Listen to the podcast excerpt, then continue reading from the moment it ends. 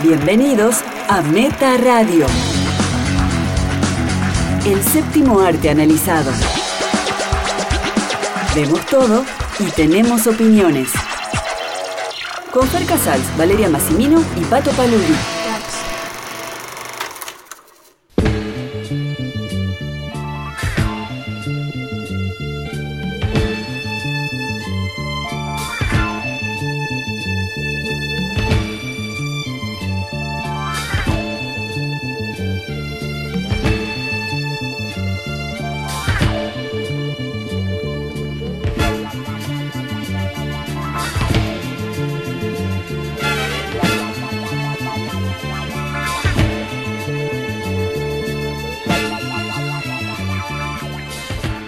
Hola, bienvenidos y bienvenidas a Meta Radio, episodio 91.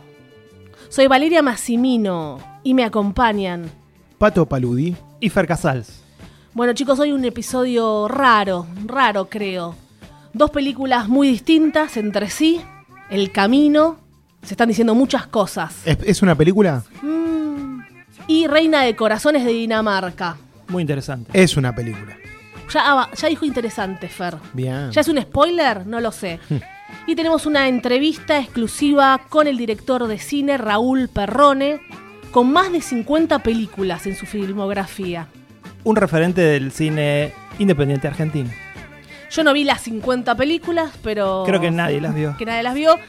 Pero siempre hay un buen mensaje de él que es hagan, hagan con lo que sea. ¿Qué pensará realmente? ¿Hacemos con un celular también?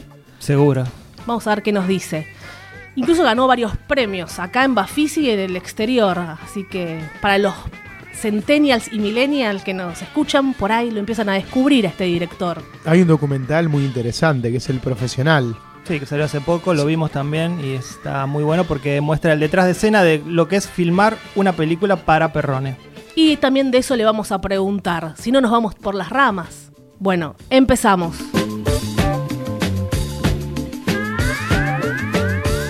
Hola Raúl, ¿cómo estás? Te saluda Valeria. Valeria, ¿cómo te va? Por fin hablamos. ¿Cómo estás? Bien, acá, caminando por mi ciudad ahora. ¿Por qué ciudad? ¿La ciudad que siempre vemos en las películas? Claro, por mi querida Ituzaingó. Mirá, nosotros estamos llamando de Avellaneda.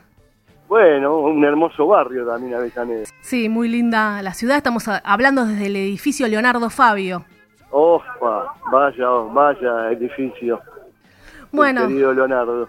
estoy acá con mi compañero que te saluda y los dos te vamos a entrevistar. Fer Casals, Ah. ¿cómo te va, perro? Hola, hola, ¿cómo, cómo andás?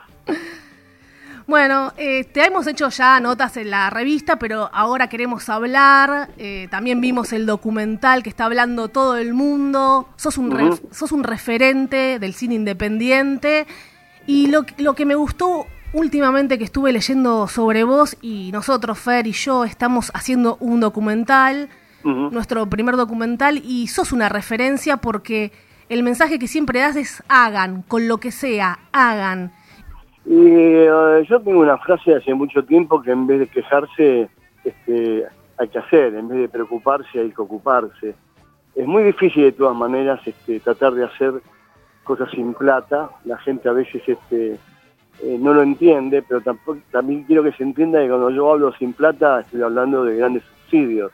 No se puede hacer nada sin plata, porque digamos, tenés que, que almorzar, la gente tiene que almorzar, tenés viáticos, bueno, después tenés la edición, tenés siempre se, va la plata, pero cuando hablo de plata, no tener plata es en el sentido de subsidio, del Inca, o sea, independiente de todo eso. Y después está, viste, lo que uno tiene ganas de hacer y qué es lo que quiere hacer. Ahora, si vos querés hacer una película cada cinco años, que te la pasás cuatro años buscando plata, es tu problema. Yo realmente eh, prefiero salir y hacer con lo que tengo, ¿no?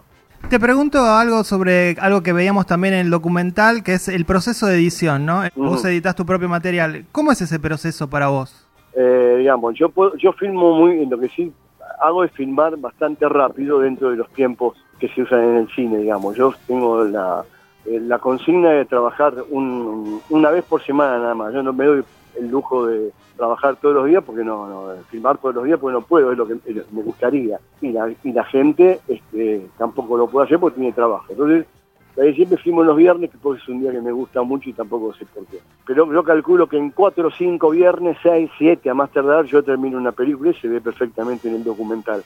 Mira. Lo que sí tardo mucho tiempo es en editar. Tardo mucho tiempo porque soy un obsesivo y porque todo lo hago yo, digamos. Yo hago la postproducción de sonido, hago el sonido y las imágenes, básicamente hago una, una estética en la, en la cual este, para mí la película empieza realmente ahí. O sea, el filmar es una consecuencia para que yo después pueda editar, digamos. Si yo pudiera evitar el rodaje, lo evitaría. Pero- Esa es la parte que menos disfrutás. no, ya se vio que no la disfruto para nada. si vieron la- Este, no, no, no, no, no disfruto nada de eso porque hay que lidiar con un montón de cosas y, y la verdad que a veces quizás yo voy mucho muy rápido y la gente no va tan rápido como yo y ahí vienen los problemas. Pero también por mi pasión desbordada, ¿no? O sea, yo quisiera ser un tipo, ojalá me pudiera sentar como hacía Hitchcock y dormirme en un sillón, no, no, no, no, puedo hacerlo. Haces absolutamente todo vos. No, nadie te ayuda, por, por ejemplo, a editar. Estás vos con el Premiere, por ejemplo, con ese programa para editar. No, ni siquiera uso el Premiere, es un programa que detesto profundamente. No, no, no, yo uso el Sony Vegas, Sony Vegas Ah, Pro, mirá.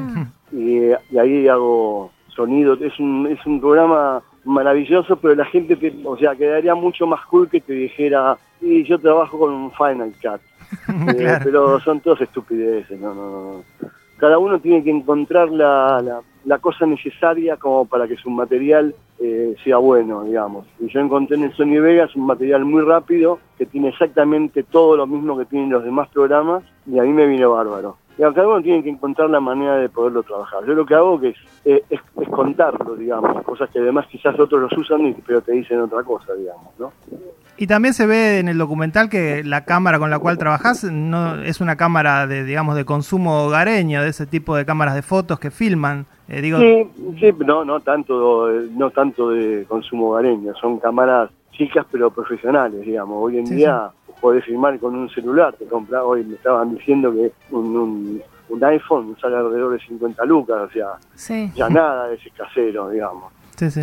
¿Qué pensás de, de las críticas que recibís? A veces Mm. se puede escuchar, no es un cine para cualquiera, el de Perrone. Eh, Mm. ¿Qué tanta importancia le das a las críticas? ¿Te importa, no te importa? ¿Las lees, te reís? Sí, me- la verdad que me importan, porque me parece que está bueno eh, poder recibir este que vio el otro. Lo, lo que sí me parece que hay este hay mucho mucha vagancia en la crítica, muchísima vagancia, digamos. No se toman el laburo de, ver. Quizás yo soy un poco exigente también, de la misma manera que son algunos críticos también con, con el laburo de algunos directores. Entonces me parece que que la crítica debería cumplir esa función, ¿no? De sentarse a mirar una película y tratar de que de pensarla y repensarla, no salir corriendo a, un diario y escribir 30 líneas. ¿Qué puedes escribir saliendo de ver una película? Digamos, parece que por eso están muy bien algunos blogs y también por eso están muy bien algunos sitios donde se toman el tiempo y, y- entonces vos lees algo que a lo mejor no les gustó tanto, pero por lo menos te lo fundamentan y hay una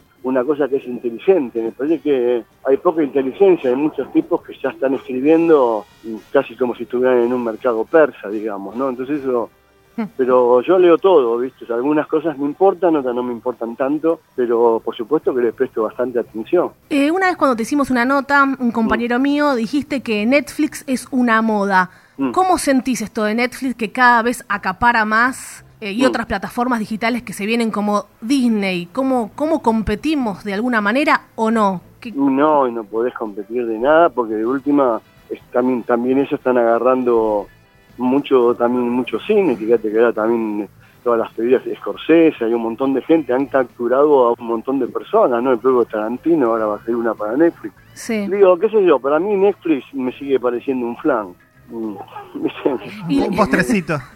Sí, cuando decís Netflix, me, me- no sé, me gustaría traerme uno con dulce de leche, no sé, no, no, no, no, no me interesa, no tengo Netflix, no consumo Netflix, este, digamos, tengo un, un proyector, una salita de cine y me, me pongo a mirar películas eh, que ya a mí y otras que me pasan, pero no, no, no, no, no puedo entender cómo un tipo se puede sentar a ver eh, una serie de ocho capítulos en el día, no, no, la verdad no, no, no, no. Sí, la consumen en un día, se la devoran. Sí, viste, entonces, ¿qué te puede quedar? en- Hay, hay una, hay una, hay un- una enfermedad, viste, por, eh, Yo vi esta, vi la otra, vi esta, vi la otra y en realidad no ves, no ves nada, ¿viste? O sea, no sé, no sé, no, no, no, no entiendo eso, ¿viste? Una cosa que la verdad que me, y igual a mí, por ejemplo, me gustaría que haya directores como vos en Netflix, porque ayuda a que te, que te conozcan más, se viralice, no sé, pros y contras. También Scorsese se quejó un montón de Netflix. Sí, Sí. terminó haciendo una película. Igualmente, Claro. por ejemplo, Pendejos está en, en la plataforma cine.ar. Bueno. la pueden ver ahí de manera gratuita. Sí, sí, sí, también se puede ver en otros lugares, digamos. Este, si yo hago un rastreo de mis películas, están en cualquier cantidad de sitios que donde uno ni siquiera lo, lo ha autorizado, pero ya tampoco, digamos, tampoco puede hacer nada con eso, ¿no? Si en, en YouTube mismo acaban de subir Hierba y, y Comparsita, y la verdad que no sé quién es el que la sube, pero te puedo asegurar que son copias muy buenas, eso tiene que haber salido de algún festival, de algún lado, pero yo no tengo manera de poder controlar todo eso. Y después hay plataformas que se lo día encontré en la mecha en un sitio francés.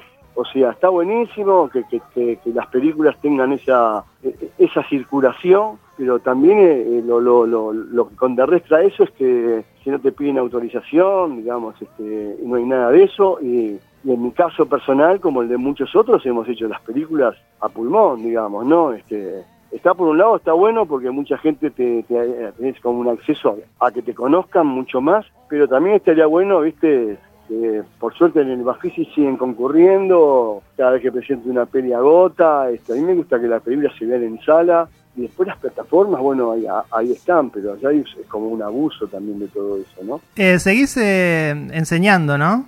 ya estoy terminando el año, estoy terminando casi con, con 80 alumnos y ya vamos el año que viene por, eh, por los 20 años del taller de cine, así que eso me pone muy contento porque están saliendo pibes que hacen cosas y, y mucho del equipo que labura conmigo son pibes que salen de ahí. Pero lo que veo también es que hay mucha mm, hay mucha inercia, que, muchos este, tampoco van a poder hacer nada, porque también está siempre esto de que, que también un poco se ve en el documental y también lo he leído en algunas críticas y también lamento también tener que pensarlo, pero no creo que, que yo pueda dejar este tipos que laburen como yo, porque es muy difícil laburar como trabajo yo y no todos están para- para- preparados para hacerlo. Así que no, no creo que queden muchos tipos que hagan lo que yo hago, digamos. Para muchos estudiantes jóvenes a veces está la cuestión de decir, eh, mi, mi sueño es vivir del cine. Claro. Y por ahí esa, ese encare ya est- está mal de, de entrada. O en la Argentina es difícil, o en la vida es difícil, ¿cómo lo ves? Y también si querés hablarme algo del Inca. No, prefiero no hablar del Inca porque no, no, no tengo nada que ver con el Inca. No, yo creo que es muy difícil vivir, ¿no? Sobre todo difícil es vivir. Eh, Punto. ¿no? Así que después está lo otro, ¿no? Del, del laburo. Yo mm, nunca pretendí vivir del cine, de hecho de, mm, lo, lo estoy haciendo, pero porque hago talleres, porque doy charlas, porque se me dedican retrospectivas, pero no, si yo tuviera que vivir, no, porque directamente yo no pido plata, entonces si pidiera plata, por lo menos cobraría mi sueldo de director, Claro. pero no, no, no, no, me, me, me rehúso a hacerlo y seguiré, eh, si llegué a hacer 60 películas de esa manera, no veo por qué voy a cambiar ahora, digamos. O sea que si te llaman de Netflix para filmar una serie, los, los sacás cagando. Casi casi dijiste la palabra que me hubiera gustado decir. Eh, No, si me dejarían hacer lo que yo hago, Claro. o- no habría ningún problema, pero eso es imposible, porque Netflix te va a poner cualquier tipo que, que me que me conoce, es muy posible que por ahí te llamen porque quieren que vos hagas algo de acuerdo a lo que han visto tuyo, pero es muy difícil que después cuando tienen que poner la plata te den la libertad que yo necesito para, para laburar como laburo, digamos. Entonces eso no lo pagás con nada, porque ahí ya te pondrían productores, jefe de producción y un montón de cosas que a mí en esta altura del partido a mí no me interesa estar lidiando con esa gente, ¿entendés? Ni con esos nervios, ni con esos egos. Yo quiero laburar como laburo ahora, ¿viste? El viernes filmo, bueno, el viernes filmamos. Y voy y filmo. Y hablando de filmar, eh, ¿qué, Mm. qué estás haciendo ahora? ¿Cuál es tu próximo proyecto? Tengo tres películas ahora, entonces este, quiero ver Increíble. eh, eh, cómo, cómo van saliendo. Digamos. Ahora está el documental que presenté en el FITBA, que se llama Hasta la Muerte, que es muy posible que, bueno, ahora sí ya por algunos festivales afuera. Y tengo dos películas ahí esperando, una que se llama Sean Eternos, que es una película sobre chicos de la calle, que es, un, eh, quizás eh, algo parecido a Pendejas, pero no tanto. Y otra película que se llama Western, que es una película ya de cuatro horas que tiene que ver con el siglo XVIII, con el Marqués de Sade, Mirá. Donde, donde hay gente conocida como Kosarinsky, Jean-Pierre Noer, eh, bueno, hay, hay- hay gente conocida mezclada con actores no profesionales. ¿El documental que hablaste de qué trata? El documental trata sobre una pareja indigente que vive en la calle, eh, que tienen 60 y pico de años, que son María y Bonifacio, y que los seguí durante un mes y medio en su andar y, eh, y conté una película, una historia de amor, que se llama Hasta la muerte, porque dicen que hasta la, hasta la muerte van a estar juntos. Mira. Piel de gallina. Piel de gallina, ¿eh?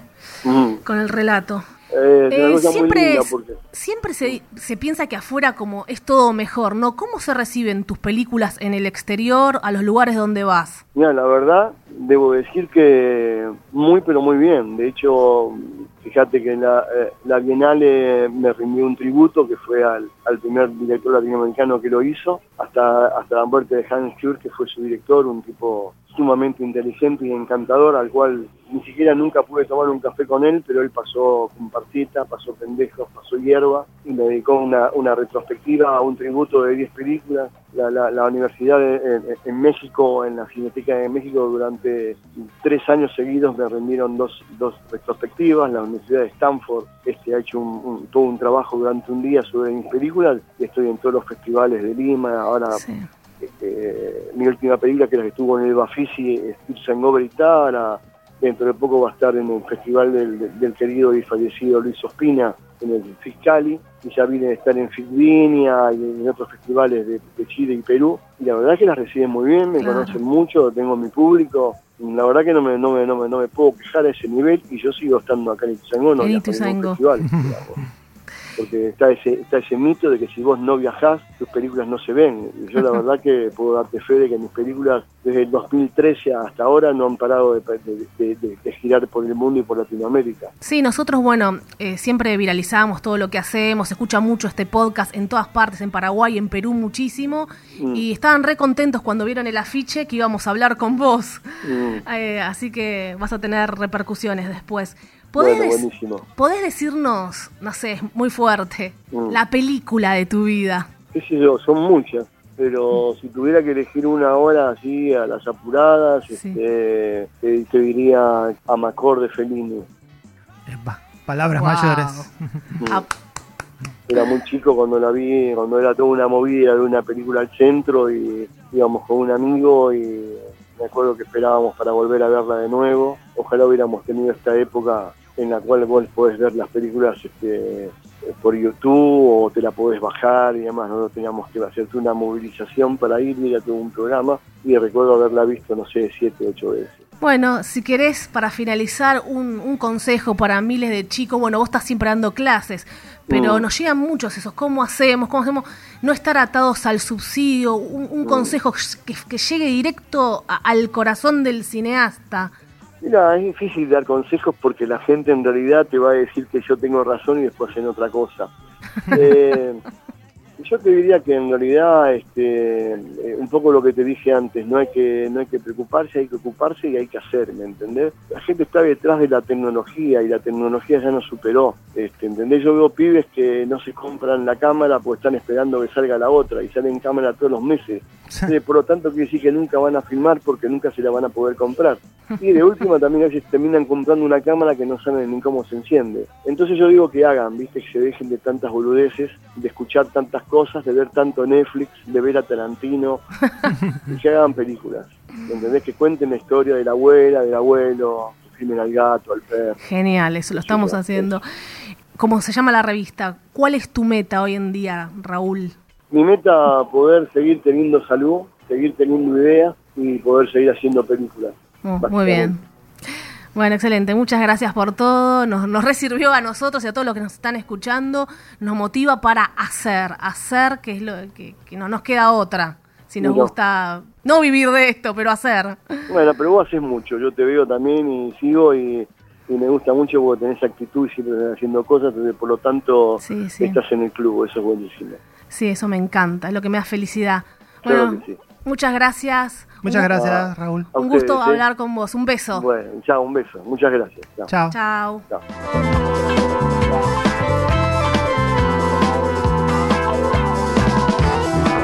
Bueno, piel de gallina, ¿no? César, Alejandro, Gian. nosotros que queremos hacer un documental, creo que hay una motivación. Es inspirador porque realmente tiene una carrera tan grande y realmente es, es lo que decía, ¿no? Que nunca se detuvo ante las imposibilidades, ¿no? Técnicas, económicas. Económicas que lo recontradís. Dijo, no puedo esperar cuatro años para hacer una Claro, él- película. Él te hace la película con lo que tiene, con la cámara que tiene, con la plata que tiene, con los actores que tiene, que muchas veces no son profesionales, ¿no? Pero hace, y eso realmente es inspirador para cualquiera que quiera hacer películas en Argentina específicamente. Y- Y, todo desde Ituzaingó, ¿no? Sí, y es premiado afuera. Porque a veces, es eh, cuando a veces nos quejamos un poco de, de nuestra Argentina, no te valoran Bueno, el pero a él- esfuerzo. a él pero él yo- igual te entiendo. No, no, pero yo creo que a él también acá se lo valora, ¿no? Sí, sí, Acá sí. ganó varios Bafisis. Sí, Acá sí. ha ganado premios También y se digo, quejó un poco, pero lee todas las críticas, nos escucha, ¿eh? Así que está bien, quiere una crítica bien, eh, bien hecha. Qué bueno. Está bien, fue honesto, porque Honesto. muchos, muchos directores se hacen los cancheros y dicen, no me interesa lo que diga la crítica. No leo, no leo. Este, él fue bastante honesto. Probablemente él también haga en su cabeza críticas cuando ve algo. Y sí, todos lo hacen. de sus alumnos o no. Que igual da- dice tiene 80 alumnos. Y también dice no va a haber nadie como yo porque ve que no hay una actitud de hacer. Eh, vos- lo, lo hemos visto acá en la Universidad de Cine de acá, que también están como sin ganas un poco los chicos. Sí, sí, como que falta motivación, como que sobran, ¿Por qué? sobran cámaras y falta motivación para hacer, ¿no? Es como que tenemos las herramientas hoy al alcance de la mano, como decía lo del celular, que te, te filma en, en calidad Full HD, y no tenemos ideas o no tenemos las ganas, el ímpetu. para ¿Por qué no podemos ser como John Baker? John Berkel lo hizo, ¿ves? Ve, y, y no- y no gastó mucha plata. Y te dice cómo lo filmó con un iPhone, no sé qué iPhone era. el cuando iPhone 5. él Cuando filmó, hizo Tangerine. filmó una película con el iPhone 5. Así que bueno, ya está, chicos, yo quedé un poco en shock. Y sí quiero vivir del cine. Eso sí que es difícil en cualquier lado. ¿eh? Bueno, así vamos a las películas. ¿Qué estuviste viendo, Fer Casals? Yo vi El Camino, una película de Breaking Bad, eh, la producción de Netflix, escrita y dirigida por el creador y el showrunner Vince Gilligan. Bueno, la, la película empieza justo donde dejamos la historia en el último episodio, el episodio final de Breaking Bad, Felina, ¿se acuerdan? Y es, es eso, es el aftermath de lo que pasó con Jesse y con Walter White. Eh, a Vale le van a mandar mensajes preguntando qué es Aftermath.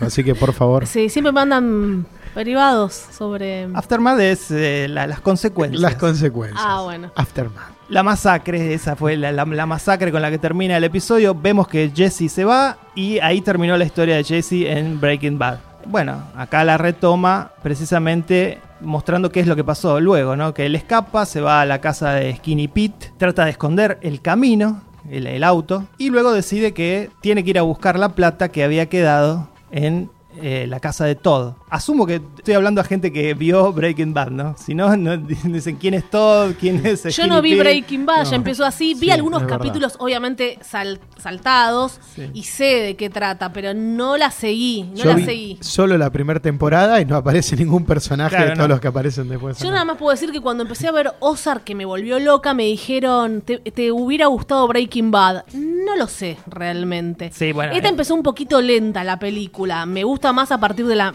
de la segunda mitad, sí. Breaking Bad es un slow burn. Siempre lo fue. Sí, bueno, sí. hagamos ya está el programa en Sí, inglés. hagamos en inglés. Este, siempre fue una serie lenta. Eh, ese es el ritmo. La película tiene el ritmo de la serie. Yes, but if you think in another series.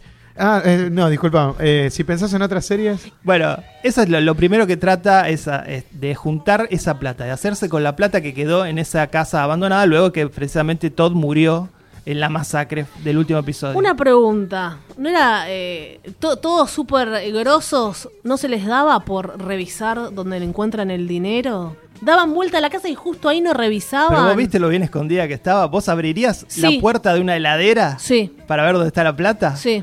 Yo no sé, a mí me parece que se me pasa. Abriría. Este, ¿Para qué quiere la plata Jesse? Para cumplir su sueño, así empieza la película, de llegar a Alaska y empezar una nueva vida. Algunas preguntas que me hacía al enterarme de la existencia de esta película, ¿no? Es, una es si es necesario hacer la película. A mí me pareció que sí, que era necesario. Creo que Jesse es un, es un personaje tan importante como Walter White en la serie. Y su final había quedado un poco ambiguo con eso de que solamente se escapaba. Y acá lo responde, la, la, la- la película lo responde de una manera muy satisfactoria. Otra crítica, bueno, ¿es un episodio doble de Breaking Bad? Sí, digamos, si bien por una cuestión de marketing se la vende como una película de Breaking Bad, está bien que sea un episodio doble. ¿Por qué debería ser tipo algo más grande en presupuesto? Eh, quedaría despareja. ¿No es más grande en presupuesto? Porque se la ve. Es más grande en presupuesto porque, Se la ve grande, porque todos los actores este, eh, son ahora más, más este, prestigiosos y seguramente cobraron un montón para retomar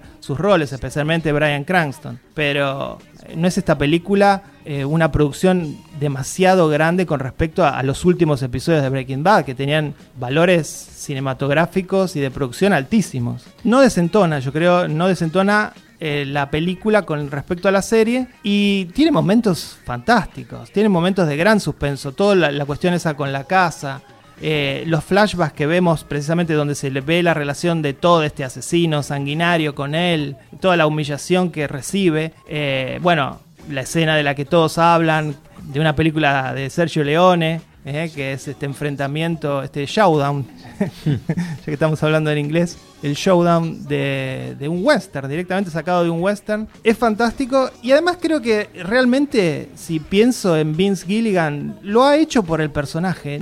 No creo que necesite la plata de Netflix. Eh, él ahora está haciendo Better Call Saul, que le va fantástico. Eh, digo, realmente lo hicieron más que nada por el personaje. Eh, ¿Para vos fue un buen final que le dieron?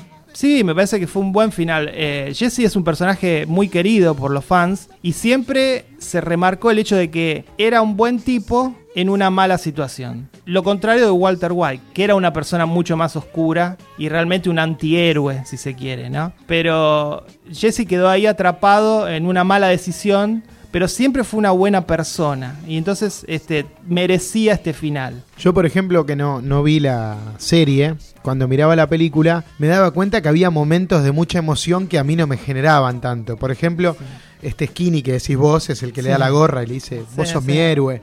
Vos ahí lloraste un poquito. No, no, en ese, en ese caso no, pero me parece que eh, más allá de eso, digo, si no vieron la serie y vieron esta película porque estaba ahí en Netflix, aunque Breaking Bad también está en Netflix, se puede ver toda, ¿Pueden pasar cuántas horas viendo? son 62 episodios. 62 horas. Sí. Eh, ¿Cuántos días, Pato? Y son cinco completos sin dormir. Y bueno, una, una semana. Con merca, con merca por ahí la pasás despierto. Claro, con Crystal Con Meth. Crystal Meth. digo, si no, si no vieron la serie, hay escenas de esta película como este showdown que digo, o, o el, el suspenso que genera, que digo, es disfrutable. Siempre la serie fue muy cinematográfica, está muy bien filmada. Y obviamente este no es el- el- la excepción. El cameo, digamos, la escena de Brian Cranston es increíble. Eso fue, Fue lo más emocionante para los fans incluso. Pero además está muy bien escrita, digamos, no solo se limita a que, bueno, aparece otra vez Walter White y todos este, nos emocionamos por ver al, al personaje. Está muy bien escrita. Yo lo descubrí a ese actorazo en Malcolm in the Middle. Ahí empezó Es Cranston. fantástico. Yo dije, este va a ser un grosso. Y de hecho la, la escena, la escena en cuestión acá en el camino tiene un toque de humor impresionante. Sí. Este, así que nada, me imagino que si alguien, si alguien la vio de manera Críticas divididas, igual por lo que leí. Odio total y amor total. No se entiende, porque es, es como digo, es un episodio doble de Breaking Bad. O sea, no, no es ni mejor ni peor que la serie. Si no te gustaba la serie, bueno, no te va a gustar la película, pero no, no, no, no, no es, no es una basura, porque es igual que los episodios de la serie. Mantiene la misma Como calidad. los expedientes, por ejemplo. No, bueno, no, eso no. Los expedientes fueron all over the place. Y Robert Foster, que trabaja, que aparece, Su último rol. su último rol. E incluso escuché por ahí que el día que salió el camino en Netflix fue el día que murió Sí, Robert Foster. sí, Sí. Fue, el día ese, fue el viernes. viernes. Lo mataron para que tuviera éxito la serie. En la serie tenía un rol muy importante. Él había aparecido en muchos episodios de la serie. Sí, Nadie, eh, no. no, no, no. Apareció en un momento clave, porque él era, bueno, era el- hace este trabajo que hace en, la, en la- en la película, ¿no? Que es hacer que alguien pueda escaparse a otro país. Eh, de hecho, Jesse tiene la oportunidad en, en la serie y la desaprovecha. Sí, eso, eso se entiende. Yo sin ver, Claro, sin bueno, ver la tampoco serie. somos in- inútiles, no, no, la, chicos. la- la película igual en cierto punto te, te Te da una mano para que sí. vos puedas verla sin haber visto la serie. Lo que a mí me sucedía es que siento que hay muchos encuentros con personajes que yo los notaba estirados, pero digo, bueno, al que, al que siguió la serie seguramente es, es obvio que le va a gustar esta secuencia estirada, esto Sí. también, pero... Si, si me pongo a pensar en la primer hora y cuarto de película, es como que no, no Sí. pasó mucho. Sí, eh, le cuesta arrancar. Le cuesta, es lo lo- dije y antes. es largo, y es largo, y es largo, lo y que- es largo hasta que se arma. Es lo que decía Vale, que, que yo digo que así es la serie. Siempre fue así la serie. ¿Qué pensás, Fer, si yo quiero empezar a verla, pero de atrás para adelante? No, no. Me parece que vas a estar muy confundida. Bueno, Rayuela, nuestro genial. Pero bueno, Julio eh, Cortázar, lees la página 1, la 40, la 33, la 5. Pero es gracioso, digo, que alguien puede haber caído y ver esta película porque salió Sí. y ahora va a empezar a ver la serie. Va a Y, suceder, Yo sí, creo que va a suceder porque aparte a mí lo que me pasó es que sí, obviamente me, me gustaron más los personajes, yo ya había visto la primera temporada, pero a mí me había sucedido algo terrible hace muchos años con Fires What With Me de Twin Peaks. Sí, la película. Yo vi la Ah. película antes de ver la serie y eso sí es un error garrafal. Además es, es Lynch, Es que ya Lynch, no sabes que- entendés No, nada. no, y aparte la película te cuenta realmente quién mató a Laura Sí. Palmer. Entonces, si vos después ves la serie y toda la serie trata sobre ese misterio, es como que te arruinó todo. Esto no es una serie que te arruinó todo. No, esto no. Esto, esta película, quiero decir, el camino no es No, una. no, Lynch es. eh, No, no, no, porque no es un spoiler no, esto. no, el no, camino no porque- es un spoiler Claro, a la no, no, no, serie. porque No. eso- No comparemos con es Lynch. una consecuencia posterior de Sí. algo que sucedió. Es un spoiler en el sentido de que, bueno, que se sabe que Walter White murió Eso, y se sabe más. que Jesse escapó. Pero bueno, este, ¿Qué pasa si Jesse moría? Chao. en esta película. Sí. ¿Te hubiera gustado? No, yo creo que la hicieron precisamente para darle al personaje este, esta nueva segunda oportunidad en la vida, ¿no? Que tal vez se merecía. O quizás lo hicieron para que se venga el Sí, Better Call Jesse. Me parece que con Better Call Saul ya, ya están. Better está, Call ¿no? Pinkman. O la precuela de la precuela. Ah, Yo Oh. me quedo con la actuación de Aaron Paul en The Path, el camino que hizo después de Breaking Bad, que yo hablé en, en este programa. Me acuerdo Aaron Paul. una curiosidad que salió en todos los diarios, que los de la casa donde él tira la pizza, todos lo- los fans tiraban la pizza. Sí, sí, sí. Y salió Brian, dicen, dejen de hacer eso, pues la casa. Tuvo que salir Brian Caston a decir, no tiren pizzas arriba Claro, del claro. tejado. Iban hasta la casa donde se filmó y tiraban la pizza. Tienen muchos momentos icónicos la serie. Bueno, la voy a calificar con un 7.5. Me gustó. Ah, ¿te gustó? Porque la, la otra vez pusimos un 7.5 y un 7 y nos saltaron a la yugular por Joker, el Guasón, el Bromas. Sí, Uno de los este- episodios más escuchados de Meta Radio. Esto no importa tanto. Esto Claro, no es trascendental. Ah, entonces puedo poner un 7.5. Esto no es trascendental. Igual te digo algo. A esto le puedes poner un 10, un 1, un 7 y nos va a chupar un huevo eh, a todos. Pato, que vos no hayas visto la serie no, no significa que no haya muchísimos fans en todo el mundo de No, Breaking Bad. ¿eh? Sí, Ojo. hay muchos fans, pero ¿se van a ofender por 7.5? Yo creo que no. Igual te digo algo, a mí no me importa si la gente se ofende por el puntaje. Eh. ¿Esta peli es trascendental para los fanáticos? Sí, totalmente. Sí, estaban súper emocionados para ver qué pasaba, qué seguía, ¿sí? Sí, sí. Para vos, Alejandro. Torres, no. Mira, yo te digo algo y lo hablé con tres o cuatro Uh, personas, ah, siempre con tres o cuatro. Queremos los nombres, las A cuatro todos personas les con las que cuesta habla recordar, Pato. están viendo la, la película sin recordar bien lo que pasaba. Una de las series más inolvidables de, No de la que- historia. no creo que sea tan inolvidable, Con uno, de, chiques, ¿eh? con uno de los finales Bueno. más, más Yo no, increíbles. no puedo hablar mucho ahí. final, no sé. Eh, no puedo hablar mucho. La verdad que esto tendría que haber sido un capítulo especial de Fer, hablando, Hablando de como- al camino, con todos sus términos en inglés. Como hizo con ¿no? el club de la pelea. Sí, con, con esa voz así muy low que habla él. Y seducía, El camino, seducía acá, a los acá, fans. Sí, sí, sí. The Way. Bueno, eh, un sí. Fer feliz, está bien, un Fer feliz, yo no mucho no puedo decir. Si tengo que calificar esta película así independientemente, le doy un 7. Hmm. Y Pato le chupa un huevo. Me chupo un huevo, pero no está mal. No me aburrió y me enganchó a pesar de todo. Un 7, está bien. Está muy- Olvidable me- todo, Me bueno. sorprendió Aaron Paul, que no lo tenía. Y no lo había visto nunca en algo así completo, de principio a fin. Y está muy bien. Sí, muy sí, bien. Muy buen actor.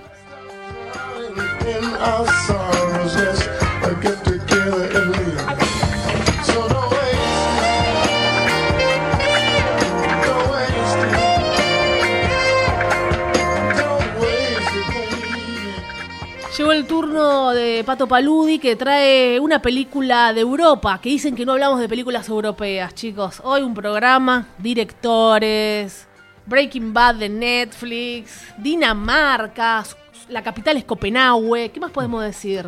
Eh, que es el país de grandes directores como Lars von Trier, Thomas Vinterberg, toda esa movida del dogma. Sí. O, sea, o es suecos. ¿Son suecos? No, son No, daneses, ¿no? daneses. Son daneses. Bueno. Y Edita todos parte. recordamos la selección del 86 que jugaba también, ¿no? No la recuerdo. Mirá, se viene el especial de Fer también de, de la selección de Dinamarca del 86. Fútbol 86. Con la coronación de Argentina como campeón mundial, ¿no? México 86 era la canción. Pato Palude, ¿qué viste? ¿Cómo se llama? Bueno, voy a hablar de Droningen, Reina de Corazones, la película que Dinamarca manda como precandidata al Oscar y que según las grillas de los sitios especializados está con chances de, de ¿Tiene quedar. chances? Sí, sí, está, con, está dentro de un grupo pequeño de, de 20 películas que son las eh, la preselección, que obviamente Argentina no está. Tiene más chance que las Eh, comadrejas. No, no, es No, que. la Odisea de los La Giles. Odisea, Ah, la Odisea de la los Odisea de los Giles, desde que la mandaron, era cero chances. Ahora es im- menos. Imposible. Menos 10. No, no, imposible, imposible. Es una peliculita bien hecha y nada más. O sea, es como mandar el camino. O sea, Sí, claro, es- como sabés todos- que no va a ganar. Es como que digan, ¿el camino tiene chance de ganar un Oscar? No, No. no, tiene chance de nada. Bueno, eh, lo mismo con la Odisea de los Giles. Y ya adelanto algo de lo que me pareció. Tampoco creo que esta peli tenga grandes, grandes, grandes chances. ¿eh? Bueno, ¿de qué va Reina de Corazones? Cuenta la historia de, de una mujer con una vida rutinaria, monótona, sin pasión, se puede decir. Como pasa en Dinamarca. Habría est- estudios que dicen que no hay mucha pasión. Después voy a hablar un poquito Claro, de se- Dinamarca. se la ve- fríos. Se la ve con una vida de un buen pasar. Como ella, todos los de Dinamarca. ¿no? Ella es abogada. Fornican mecánicamente. Ella es- claro, bueno, de ahí viene eso de rutinaria, monótono. Ella es abogada y se dedica a casos de, de violencia de género, de abusos, ¿no? Ese, ese es su trabajo. ¿Por ahí va la peli? No. No.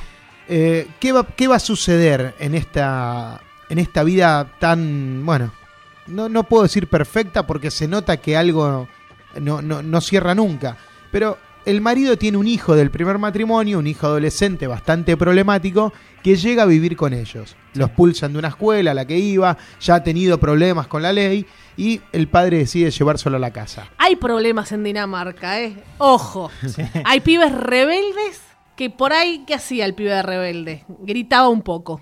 Claro, Nada sí, más. no, no, a bueno, internar al pibe. No se sabe bien qué hizo, pero se lo nota que es un chico que le va a costar adaptarse a la familia, ¿no? Eh, e incluso, eh, ahí creo que vienen algunos de los grandes problemas de, de- de- de la peli. Creo que el guion está contado con, con muchos fragmentos y muchas elipsis, que hay saltos temporales que, que me hacen ruido. Pero vemos, por ejemplo, que le entran a robar a la casa, ¿no? Lo primero que sospechamos es que es él. Y sí, eh, automáticamente con un salto descubrimos que ella se da cuenta que él es el que robó la Y ahí casa. empieza la manipulación de ella, ¿no? Hacen un pacto, ella no va a decir nada y Eh, que, spoiler, ¿no, que él Sí. se una a la familia. Es que la película, cuando arranca en un principio, se va construyendo ah, en un slow burn, como diría Ah. Fer, un slow burn. Y uno piensa que, bueno, que va a ser esto, a ver cómo este pibe va a llegar a alterar eh, esa vida armoniosa, tranquila, monótona, pero armoniosa que tiene esta familia. Pero la señora tenía otras ideas. Claro. ¿Sabes cuando yo la empecé a ver? Al toque pensé en The Hunt, la cacería. Y justamente es de Dinamarca. Sí. Erizada. Ver esa sociedad, cómo, cómo son. Realmente eh, me choquea cómo es la gente además, allá. sí, en, en ese caso era pedofilia y además Sí. en este caso la película eh, subraya el hecho de que el chico es menor de edad. Al principio de la película el padre le dice, le está, lo está reprimiendo por algo y le dice, este, vos sos menor de edad, hasta que no tengas eh, tu mayoría de edad no vas a ser za- zaraza. O sea que queda planteado en la película que el chico es menor de edad y bueno, va a tener sexo con la madrastra. Bueno, eso es ahí. Está Pero si te pones a pensar que está revelado en el póster y debe estar revelado en el tráiler que no vi, es algo que sucede a los 55 minutos de película. Entonces, siento que usa demasiado tiempo al principio para contar una historia que encima está contada a trazos, que nos muestra mucho de dónde viene ella, qué laburo hace, qué trabajo hace, Pero me sin parece entrar que- en detalles, Sí. y que creo que construye todo para demonizarla aún más. Porque creo que la película, a partir que da ese, ese segundo giro, cuando te das cuenta que la película no va por el tema de cómo él se va a adaptar a la familia, sino es que ella, a partir de esa vida aburrida, termina teniendo relaciones con él. Pero no, la película plantea algo políticamente incorrecto, ¿no? que es este el hecho de que el deseo no conoce de el deseo sexual no conoce de este, lazos de ningún tipo, de edades ni de nada. Si uno tiene están los límites, a ver qué dice Fer. No, bueno, por eso digo, el, el deseo, a ver, chicos, el deseo sexual es animal, no es ni intelectual ni racional. ¿Estamos de acuerdo? No, Bueno, a- pero otra vez vamos a empezar con el tema de No, bueno. la pedofilia, entonces. Entonces, el hombre e- que en tiene este deseos con No, un... bueno, pero por eso, pero nosotros marca, eh, enmarcamos ese deseo sexual dentro de lo que es la sociedad. Esta mujer se salió del marco, se salió del marco. Bueno, O sea que mucha gente se quiere salir del marco y no lo hace, Fer Casals. probablemente. Porque, Eh, bueno, ¿alguno porque- de ustedes dos se quiere salir del marco? en eso, en eso, en eso se constituye la vida en sociedad, en que todos aceptamos las reglas de vivir en una sociedad. O sea, hay mucha gente que quisiera salirse del marco, me pero quedo yo, con eso. pero yo les recuerdo a todos que el deseo sexual es animal. Por eso una persona puede ten- tentarse con el hermano, con el padre, con un, un hombre grande, con una niña. O con un menor de edad, como en este caso esta mujer. Pero realmente menor también. Eh, el chico es menor de edad. No, un niño, una- un hombre de 40 con una nena de 10. Eh, el padre de la patria se casó con una mujer de 14 años. San Igual Martín. ahora en Digo. Turquía siguen pasando estas Y cosas. siguen pasando, sí. Bueno. Pero bueno. Pensaba en esta película como una especie de Lolito. En vez de Lolita, Lolito. ¿no? Sí. Y otra cosa Porque que. eh, este chico la empieza de alguna manera a, Claro. no, no a seducir. Yo no creo que él haga algo. Él no, No, hace para nada. mí no. él no él hace, no es ella la que hace. Pero obviamente hay algo, y, y lo remarca la película, y, y está bien que Fer lo diga, lo de la piel. En un momento dice, es la piel, es la piel. Y el primer Sí. contacto que ellos tienen, que es eléctrico, es jugando a las escondidas, que él se apoya sobre ella, Sí, sí, sí. le toca el hombro y te das cuenta que ella ya está. Pero es como que además él no tenía interés. Pa- aparentemente la No, película te no. plantea que él no tenía interés. Yo en- no vi ningún interés de él. Este, eh, por eso está, eh, eh, en ese sentido es valiente la película, pero como decía Pato, hacia el final cae en la moralina. No, bueno, es Y que bueno. yo iba a decir eso. Esto es un, usando otro- otro término que Fer instaló en Meta, es un cautionary tale, ¿o no? Bueno, Fer asiente. ¿qué Totalmente. pasa, claro, con los deseos y las consecuencias de los deseos? La moraleja es no desates nunca tu deseo sexual, reprimilo. Porque si no genera una tragedia. Está la película bueno, termina en una tragedia. En este caso está desatando los deseos sexuales con el hijo del marido. O Por eso, por eso, es, por eso, a eso me refiero. Es una turbio. tragedia, turbio. ¿Vos querés que se viva en libertad todo eso, Fer? No entiendo. No, Es- es yo el digo. marco, el marco, yo- el no, marco. No, no, Yo digo que, yo digo que esta es una ficción. Entonces la película podría haber sido completamente políticamente incorrecta y no darnos este final moralista. ¿Y cómo terminaba? Terminaba que tal vez ella abandonaba al marido. Lo, lo que hace la, la mujer al final es indignante, digamos. Porque No, Pero yo era creo- tan los dos, manipuladora. él también, los dos. él no es el culpable, Pato. Él, pero No, bueno, sí, no. él sabe lo que ella hizo y así todo dice, está bien, no digas nada. Lo que pasa es que ella es monstruosa porque ella trabaja. E- Es muy importante porque te muestran ella de qué trabaja. Sabe cómo manipular Claro. a los chicos rotos. Sabe perfectamente cómo manipularlos. Entonces ahí está la monstruosidad. Recordemos todos, un toque no lo va a recordar nadie. Acá la red de pedofilia. ¿Quién estaba a la cabeza? Voy voy a aparecer una zanja. Corsi. Claro, un médico. un médico psiquiatra famosísimo y él tenía la red. Aún hoy se siguen estudiando sus textos porque sus textos son perfectos. Pero él tenía esa red. Increíble. O sea, Sí. el monstruo. Sí, bueno, igual es- eh, eso es... eh, Sí, bueno, como esta mujer sabía manipular al pibe. Y lo la, que la no- ma- la mayoría de los criminales son muy inteligentes, digo, eso no, no es una novedad. En No, un principio pare- pareciera que la película, bueno, quiere justificar este escape de ella ante esa ante esa vida donde nadie le da bola, ¿no? Ella pone un tema, quiere bailar, nadie le presta atención. ella ya está, en ese momento ella ya está en otro plano. Claro, nadie le presta atención, la dejan sola y bueno, ella decide pasar a la acción, pero obviamente después la convierte en un monstruo. Yo pensé... Realmente eh, es un monstruo la- la- esa Sí, mujer. sí. sí, obviamente. Una obviamente. negadora. Aparte, al final sí, eso. claro. Yo pensé en la película de Woody Allen, Crimes and Misdemeanors, Ah. ¿no? El Woody sí tuvo los huevos de hacer que efectivamente el, el- el que comete el crimen no lo pague. Y porque es su- la vida de él. No, no. No te rías, Este, en ese caso era un asesino que era Martin Landau. Bueno, pero canaliza. Bueno, me parece, a mí me pareció una buena historia, con giros precisos, pero que siento que le faltó más impacto y más, más profundidad. Me parece que podría haber explorado mejor y jugar más con eso del deseo prohibido. Creo que va rápido en ciertas cosas. O sea, desde el momento que concretan, que es una escena súper jugada, Sí, vale, piel de gallina. Ahí se ve, se ve como, como dijo Fer, de qué es el pene. No claro, sé. como, como hacía Tinto Brass, que era el- la utilización de penes de plástico para escenas de este tipo. Pero bueno, hay mucha provocación, pero creo que me faltó más. ¿Por qué me faltó más? A Por lo que no dice sé Vale, es una película danesa. Sí. Uno piensa en la cacería, piensa en la celebración, piensa en lo que hicieron los del dogma.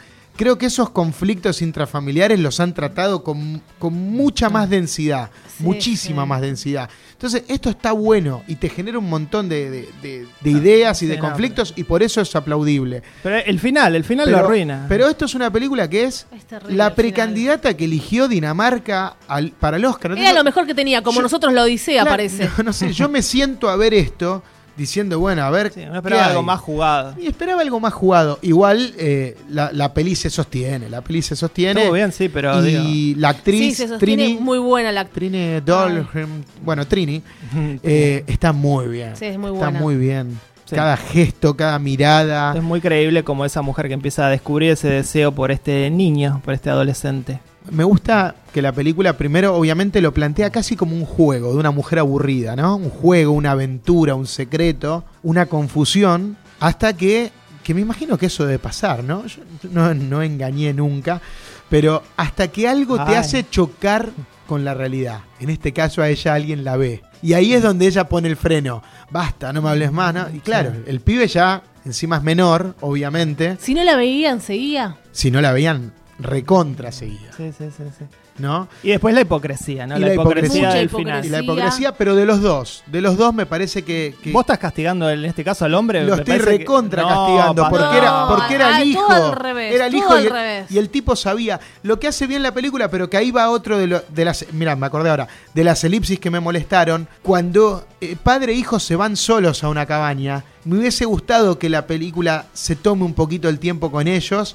A ver, para que nosotros empecemos a tener Es miedo. Bueno, se lo sí, va a decir, no se lo va a Era decir. una escena, era No, una no, escena que era el pibe diciendo falta. No, yo esa no la quería ver porque después lo dice. Igual raro estos comentarios. Eh, vos decís el- la culpa más del pibe. Fer dice, No, todos queremos hacer eso, no sé. La culpa es de ella. El pibe, el pibe no tiene ninguna culpa. Pero sí al que después me parece tan detestable como ella, y más porque es el hijo, es el marido. Porque el marido, yo creo que en un momento se empieza a dar cuenta que el hijo le decía la verdad. Duda, duda mucho, Sí. pero la otra es muy buena manipuladora. Igual siempre el Y- adulto es el responsable, el adulto, sea hombre o mujer. Sobre el final, cuando viene la- el tema este tipo crimes and misdemeanors, o sea, bueno, ¿qué hacemos con nuestra conciencia cuando nuestras acciones generaron consecuencias nefastas? Ella medio que parece que le fuese a decir algo y él la calla. Él la calla porque los dos ya tienen una vida armada, o sea, las mentiras que nos creamos para sostener Sí, sí. lo que ya está armado y más quizás más en esas sociedades, En, no en este caso, el marido. la gente la más fría, mentira, más la- calculadora. La mentira de los matrimonios, ¿no? Y Claro, sí, por eso en Somos este caso es terrible. perfectos y felices, y es El- una mentira. El marido es tan patético como ella. Sí, en ese sí. sentido. Y después, no sé si lo notaron, pero la hermana en un momento al marido de ella, o sea, al cuñado, le dice, vos me tenés que presentar a un médico joven, ¿no? A ver si eh, engancho a alguien. Y el marido le dice, no, no, para vos, alguien grande, con pelo en las narices. Pero después cuando se entera que la hermana está con un pibe Sí. joven, la, la condena. Sí, Igual sí. está bien, es obvio que está bien porque es un le menor dijo, de es, edad. Claro, el hijo. Y aparte hay otro tema que toca la peli, y por eso les digo que todo es como fragmentos, fragmentos, está ahí, pero ella sufrió abuso de chica. Eso queda claro en la película, cuando él le pregunta por su primera relación sexual y Sí, ella no bueno. puede hablar, no puede hablar. Dice, a veces hay cosas que pasan. y no Bueno, por ahí haber pasado". lucubramos cómo No, fue no, realmente. pero no, fue así. No sé cómo fue. Y yo siento ¿Con que, quién fue? Yo siento que la hermana también, y por eso la hermana se enoja tanto con ella. No, no, ahí no sé, ahí es tu. Sí, es no una sé. lucubración, pero No, bueno. no, no, No, no, lo de, lo para de ella para mí no hay. Y por algo se dedica a eso también. Y lo vive Sí, de esa bueno, manera. pero bueno, hay, hay también una doble moral de los personajes, ¿no? Ella lucha por, Sí, totalmente. por el abuso, por, por, por el maltrato a los menores, por, por todas esas causas Sí, sí, por que eso se abusa a es- un menor.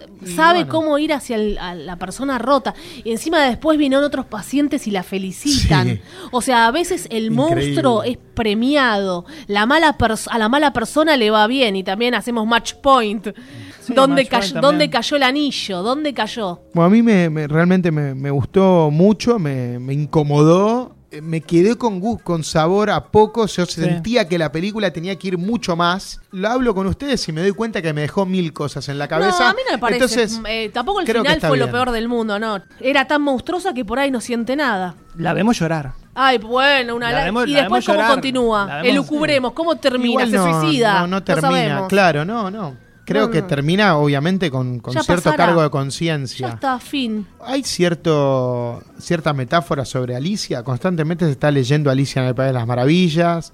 Las hijas de ella son gemelas como los gemelos de Alicia. Sí, debe El haber. nene, el chico que llega ahí es Alicia y se encuentra en Sí, un mundo donde están todos locos. Y ella es la reina que cuando le sale algo mal, y por eso se llama reina de Reina de corazones, corazones. pide Sí, la sí, cabeza sí. de todos. Es También estaba, viste, el corazón del chico. Claro. Hay mucha, hay- está muy buena, chicos. No, no, no, yo no la voy a crucificar.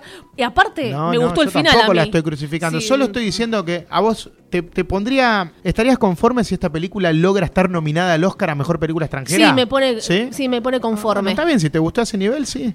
Sí, sí. Igual no sé otras películas candidatas de Dinamarca. Tendría que ver y digo, no, pará, esta es mejor. Claro, sí, no vimos mucho el seamos cine de. Dinamarca este año, como para decir No. esta era mejor, esta era peor. Yo la cambiaría por Dolor y Gloria, pero bueno. Ah, no, no bueno. va- no va a pasar. Ya está, es mejor que Dolor y Gloria, no. ¿no? es mejor que Dolor y Gloria. Dale, Pato, sé sincero contigo No, mismo. no. Es, es arte Dolor y Gloria. Pero esta es una muy buena película, muy buena Al película. final me gustan mucho las, las pelis de Dinamarca. Las, Sí, las claro, todo el cine Sí nórdico, pienso, todo no, el cine nórdico, no le erran, no le erran nunca. Por eso quizás yo miraba esta película con mucha expectativa. Entonces, calificala, Pato. Pensalo un segundo. La califico con un 8, me gustó mucho, pero no creo que tenga chances reales para nominaciones. Cuando hablabas pensé que le ibas a dar un 7. Mi calificación, un 9. Ay, pa. Generosa. ¿Y Fer? Ay, no, a ver, malo. Mi calificación es un 6. eh, para mí se quedó cortísima la película, Ah, dándonos un final moralista, como ya dije. Le puso más para, al camino. eh, para mí, eh, no nos que tenemos que quedar nada más con, con Tarantino, como dijo Raúl Perrone, que le mandamos un saludo. ¿Quién habló de Tarantino, no? Y- Nadie. Pero sabemos que a Fer le gusta, o sea que hay que trolearlo, porque después dicen que nos agarramos con Pato. Estoy troleando a Fer. Bueno, ya que me vas a trolear, trolame mejor. Ah, no sé.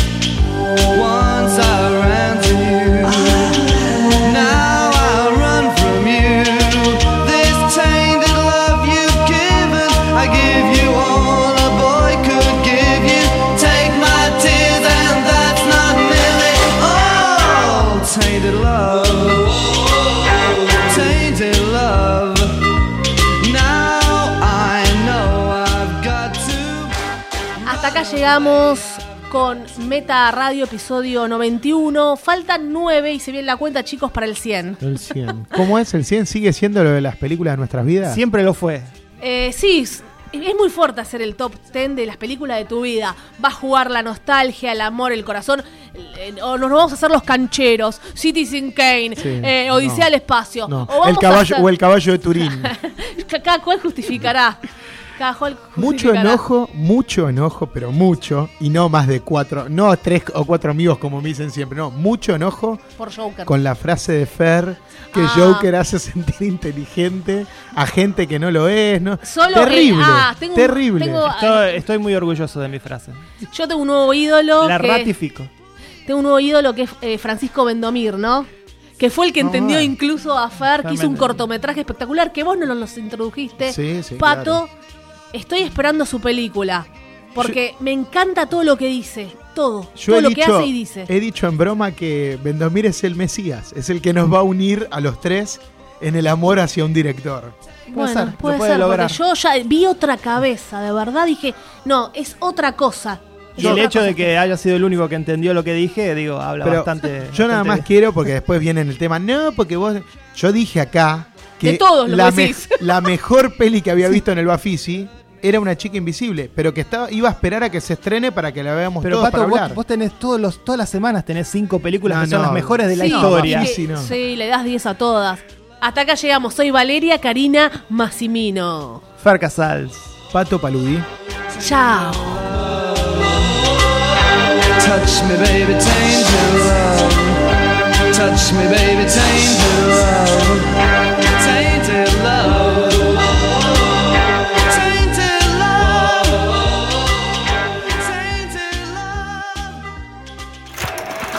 Se cierra el telón. Hasta aquí, Meta Radio. Hasta la vista, baby.